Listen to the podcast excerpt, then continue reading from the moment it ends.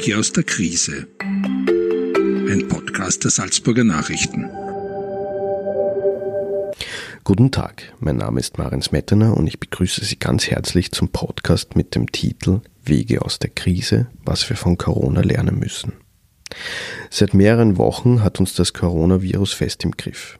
Das Land läuft auf Sparflamme, täglich beobachtet man die Infektionskurven, wartet auf neue Regierungsmaßnahmen und über all dem schwebt die Frage, wie lange dauert das alles noch?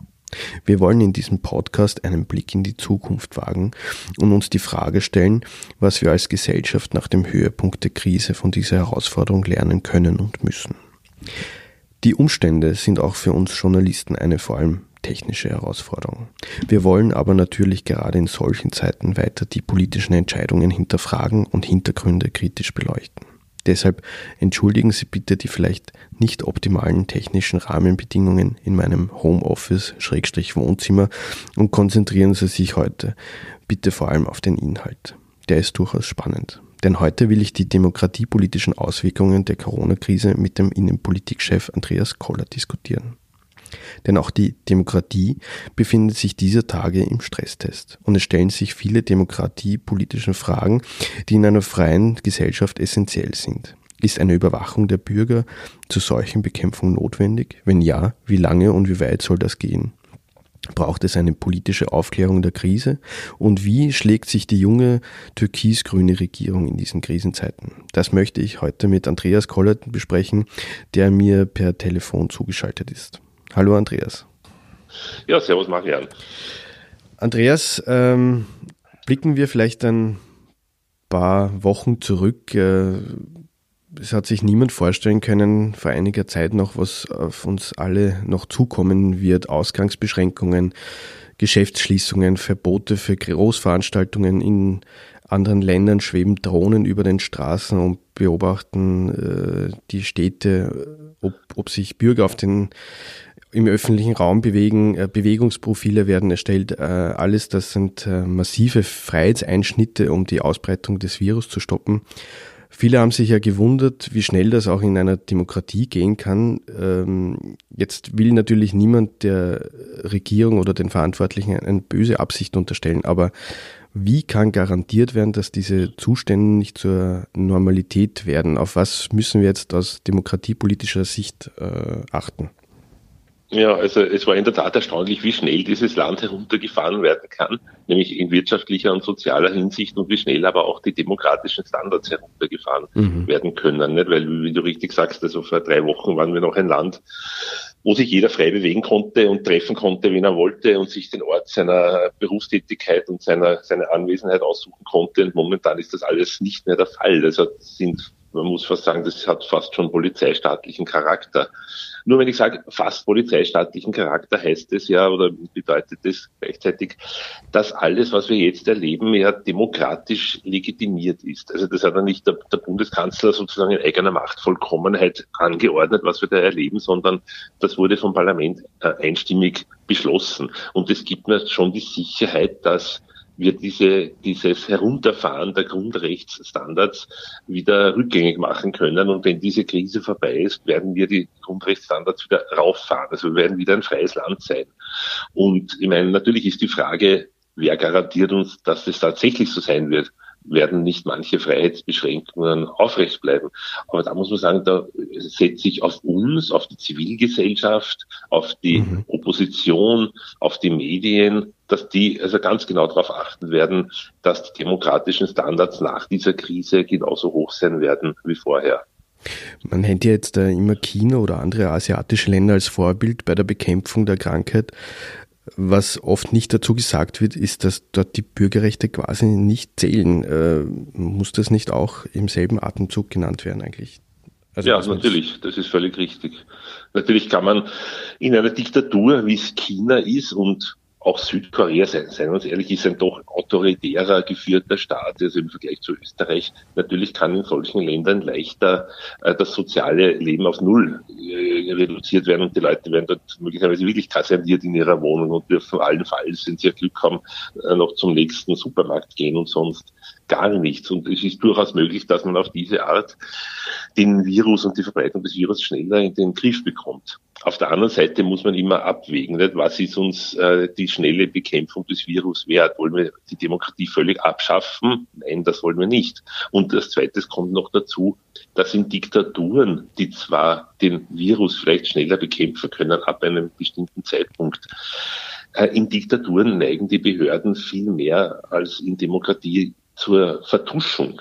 Wir wissen mhm. aus China, dass dort die Corona-Krise wochenlang vertuscht wurde, dass Ärzte, die darauf aufmerksam gemacht haben, mundtot gemacht wurden. Und da haben auch die Chinesen sehr, sehr viel Zeit verloren. Wir leben in einer freien Gesellschaft, wo jeder Arzt, der glaubt, warnen zu müssen, eine Warnung aussprechen kann und können dadurch die Gesellschaft viel früher sensibilisieren, mhm. äh, sensibilisieren wenn eine Gefahr wie ein, ein, eine Epidemie auf uns zukommt. Und dadurch gewinnen wir wieder wertvolle Zeit. Also insofern glaube ich nicht, dass Diktaturen besser gewappnet, gewappnet sind gegen eine solche Krise als, als Demokratien. Mhm. Ähm, muss die Politik aufpassen, dass die Bevölkerung diese Maßnahmen noch akzeptiert? Es war, glaube ich, in den ersten Wochen oder Tagen doch so, dass eine allgemeine Schockstarre irgendwie äh, bestanden hat und sowohl Regierung als auch Opposition das einfach mitgetragen haben, weil die Zeit gedrängt hat. Jetzt kommen schon erste Kritikpunkte auch aus der Zivilgesellschaft. Äh, es wird mehr diskutiert. Muss die Politik oder die Regierung aufpassen, dass sie die Akzeptanz nicht verliert? Ja, na gut, vor allem müssen auch wir überhaupt aufpassen, dass wir uns nicht in eine, in eine Vernaderungsgesellschaft verwandeln. Mhm. Ich habe jetzt gerade auf äh, Facebook gesehen, dass also die, die, die Social Media äh, Kanäle der Wiener Polizei sozusagen vollgestopft werden mit Leuten, die ihre Nachbarn denunzieren und sagen, mein Nachbar sitzt mit zwei Freunden im Garten und trinkt, mhm. liebe Polizei kommt her und, und verhaftet mhm. diese Leute. Also ich meine, da, da, da kommt sozusagen das Dunkelste in unserer Gesellschaft wieder mhm. zutage, Blockwartmentalität, also das ist alles und Vernaderungstum ist überhaupt nicht ausgestorben. Also das ist das eine, auf das man aufpassen muss. Mhm. Das andere, das du erwähnt hast, natürlich äh, die Akzeptanz in der Bevölkerung. Natürlich, ich meine, die Regierung muss äh, trachten, dass die Maßnahmen, die sie verhängt hat, immer so kommuniziert werden, dass sie auch verstanden werden von den Leuten. Das hat die Regierung bis jetzt sehr gut gemeistert und also vor allem diese vier Herrschaften, die da immer auftreten, also Kanzler, Vizekanzler, Gesundheitsminister, Innenminister, die haben eine relativ große Glaubwürdigkeit und können ihre Sache gut vermitteln. Mhm. Du hast es schon ganz kurz angesprochen, die Kommunikationsstrategie der Regierung, ähm, die wird jetzt auch für Bürger ersichtlicher, die sich äh, so wie wir nicht jeden Tag damit beschäftigen, nämlich dass äh, die politische Kommunikation ja nach einem Muster folgt. Man hat es in den vergangenen Wochen ganz schön sehen können, diese Salamitaktikartige äh, immer, immer weiter Verschärfen der Maßnahmen, äh, mal ein, ein, eine Maßnahme vielleicht fallen lassen in einem Interview am Vorabend, am nächsten Tag wird es angekündigt und am dritten Tag wird es dann verkündet. Äh, wie schlagt sich da die Regierung in der, in der Kommunikation, würdest du sagen? Naja, an sich steckt sich die Regierung, was die Kommunikation betrifft, sehr gut.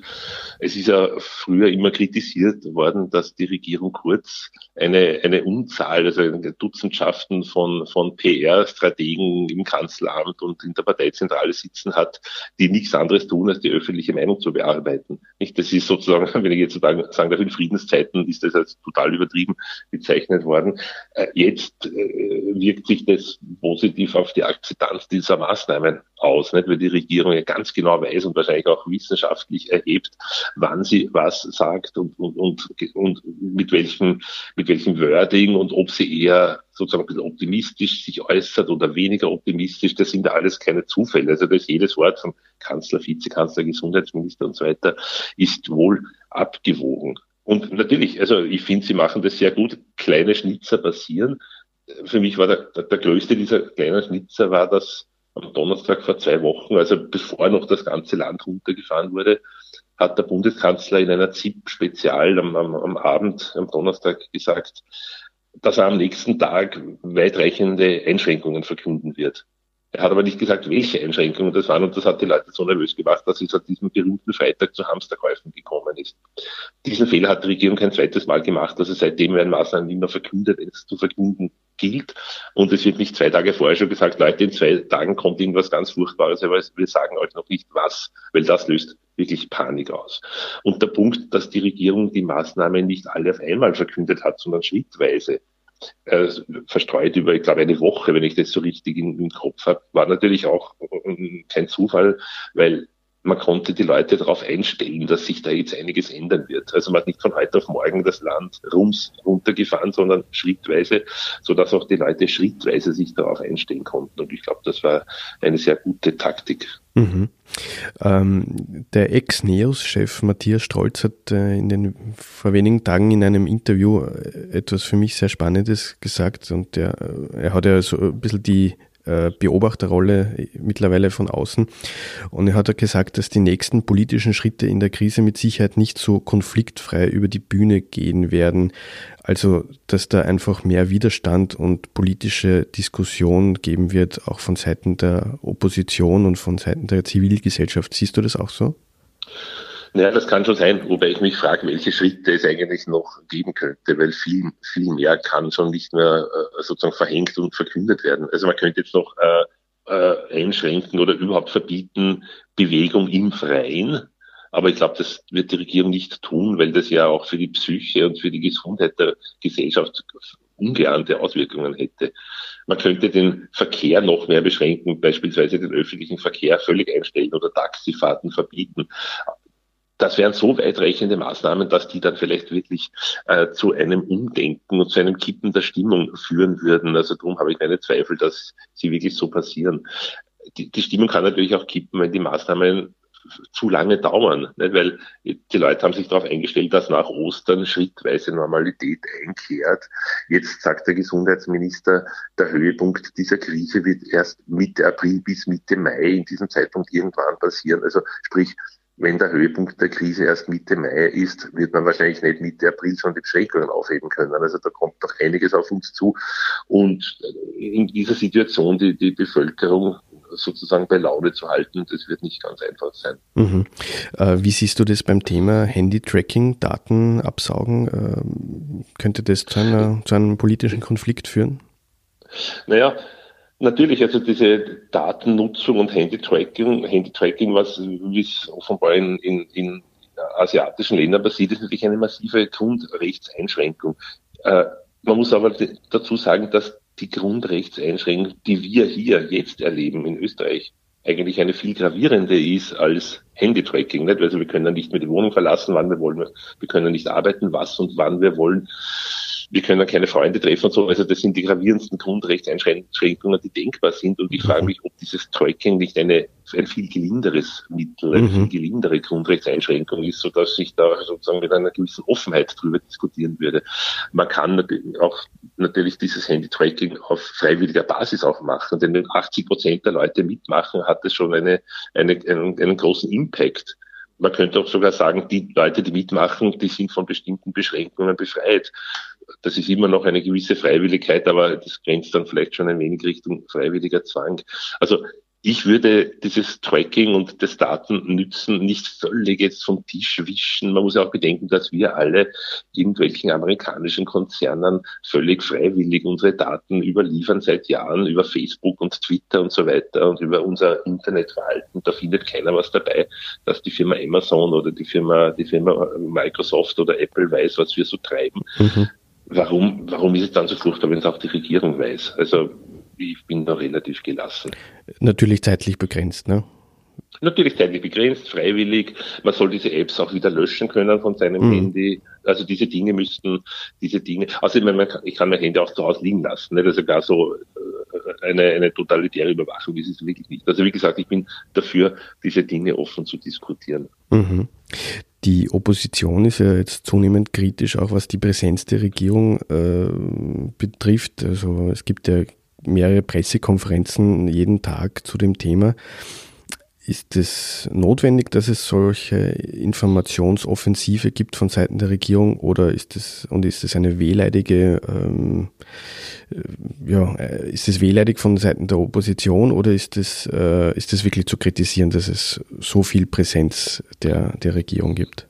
Ja, das ist, glaube ich, ein bisschen was von beiden. Also ähm, vor einigen Tagen waren vier Pressekonferenzen von der Regierung. Nicht? Und also das ist wirklich zu viel, weil das kann auch niemand mehr verarbeiten. Nicht? Also da, da verpufft auch dann sozusagen der propagandistische Impact, den die Regierung damit aus, äh, bewirken will, wenn da alle zwei Stunden ein neuer Minister oder gar zwei Minister, also immer paarweise ein Türkiser und ein Grüner auftreten. Wichtig ist natürlich schon, dass die Regierung im Gespräch mit der Bevölkerung bleibt, weil wenn jetzt drei Tage überhaupt kein Regierungsmitglied auftreten würde, dann wäre auch was falsch. Also ich finde, man kann das ein bisschen runterfahren. Es muss nicht vier Erklärungen der Regierung geben pro Tag. Es reicht vielleicht eine oder zwei, aber im Grunde ist es schon okay so.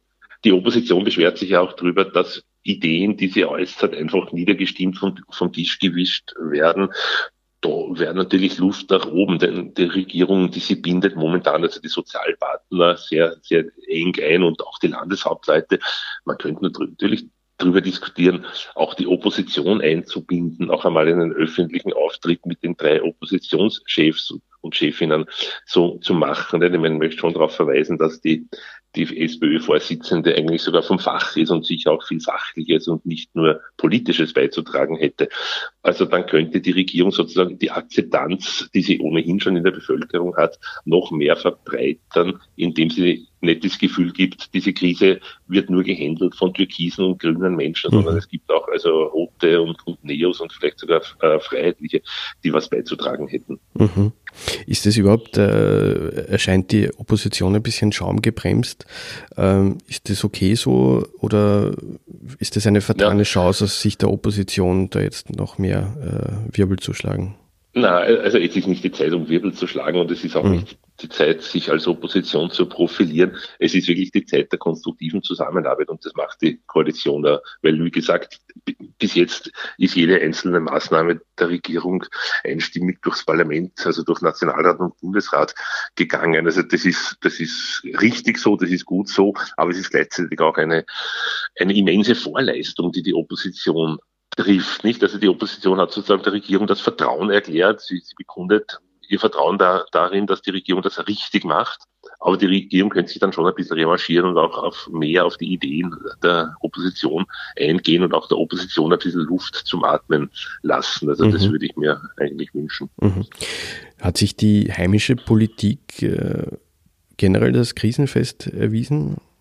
Stichwort jetzt ja, auch ja. kurze Koalitionsdauer, ganz, ganz frische Paarung ähm, der Regierungspartei. Ja, also man muss also um, um mit den Worten eines ehemaligen Präsidentschaftskandidaten zu sagen, man, man wundert sich fast, was alles möglich ist. Aber das jetzt eher in positiver Hinsicht. Denn nicht, ich meine, Österreich gilt ja, galt ja immer als völlig reformresistent. Selbst die kleinsten Reformen sind immer gescheitert an, an irgendwem, der was dagegen hatte. Und jetzt hat die Regierung geschafft, also die Regierung und Parlament, das gesamte System muss man da ja sozusagen jetzt vor den Vorhang holen. Die haben es also geschafft, innerhalb von Tagen äh, Österreich auf Notbetrieb umzuschalten. Nicht? Und diese wirtschaftlichen Hilfen, die es für die, äh, für die Betriebe gibt, die ja auch den, natürlich auch den Menschen helfen, die dadurch ihre Jobs nicht verlieren. Also die sind eigentlich äh, große Klasse. Nicht? Und die sind also in, im Eilverfahren und doch demokratisch einwandfrei durch durchs Parlament gebracht worden. Also insofern ist die Regierung sehr krisenfest. Und ich, ich muss auch schon darauf verweisen, nicht, also bei allem Respekt der, der damaligen Regierung Bierlein gegenüber, und die haben das wirklich sehr gut gemacht, aber ich glaube nicht, dass die Regierung Bierlein, also diese Übergangsregierung, die wir bis vor drei Monaten hatten, dass die diese Krise auch nur annähernd so gut meist, gemeistert hätte wie die jetzige Regierung. Nicht? Weil der jetzige Bundeskanzler Sebastian Kurz, der hat eine wirklich sehr, sehr große Autorität in seiner gesamten Partei. Nicht? Und das gilt, dass er diese Autorität natürlich dann auch in den schwarz- oder türkis regierten Ländern hat. Nicht? Und das, das hätte die Übergangsregierung in keiner Weise gehabt. Und der Herr, der Herr Kogler hat natürlich eine wahnsinnig große Autorität den Grünen gegenüber, weil er sie sozusagen zum Leben erweckt hat und, und gerettet hat nicht? und das Parlament und sogar in die Regierung geführt hat. Also wir haben das Glück, dass momentan der, der Bundeskanzler und der Vizekanzler sehr starke Positionen haben. Das kommt uns jetzt zugute, weil sie dadurch eben das durchsetzen können, was richtig ist. Also insofern glaube ich, dass wir momentan äh, eine, eine sehr krisenfeste Regierung haben. Mhm. Äh, es wird ja auch gerne der Vergleich gezogen zur Türkisblau. Manche bekritteln da, man möge sich gar nicht vorstellen, wenn Kickel und Hartinger Klein äh, diese Maßnahmen verkündet hätten, die Türkis-Grün äh, da verkündet haben.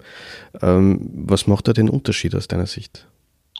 Ja, hauptsächlich die Akzeptanz, weil jetzt ganz unter uns gesagt, beim Herrn Kickel hätte ich schon meine Zweifel gehabt, ob es ihm nicht vielleicht sogar Spaß macht, das Land auf diesen Notbetrieb herunterzufahren und, und die, Grundrechte da ein wenig auszusetzen.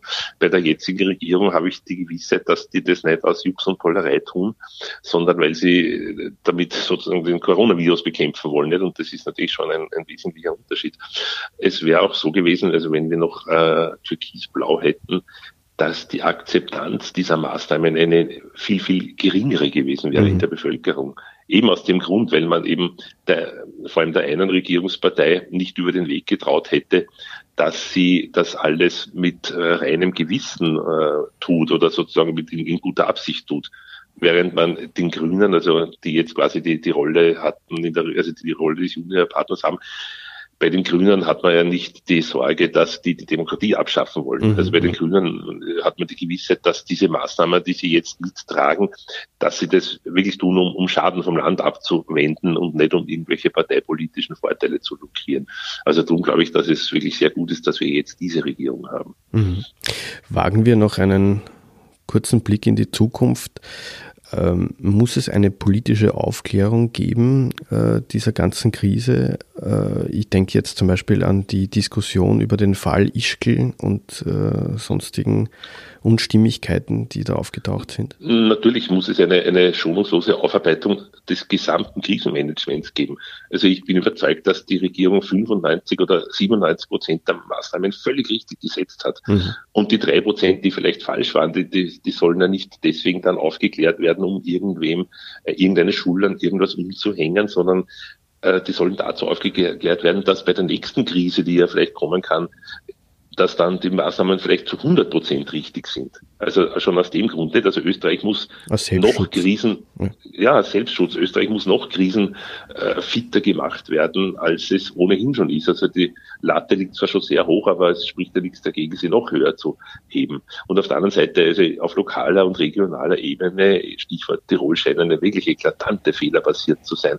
Und da geht es jetzt auch nicht darum, jemanden am Zeug zu flicken oder gar strafrechtlich da jetzt herum zu äh, agieren, sondern da geht es einfach darum, Abläufe zu verbessern. Gut, Andreas, dann sage ich herzlichen Dank fürs Gespräch, wünsche noch alles Gerne Gute geschehen. und äh, gesund bleiben vor allem. Ja, gesund bleiben, das sage ich auch. Herzlichen Dank für das Gespräch.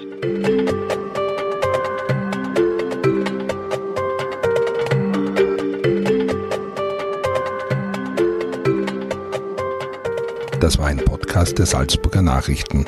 Redaktion Marian Smetana. Wenn Sie mehr wissen wollen, finden Sie uns im Internet unter www.sn.at.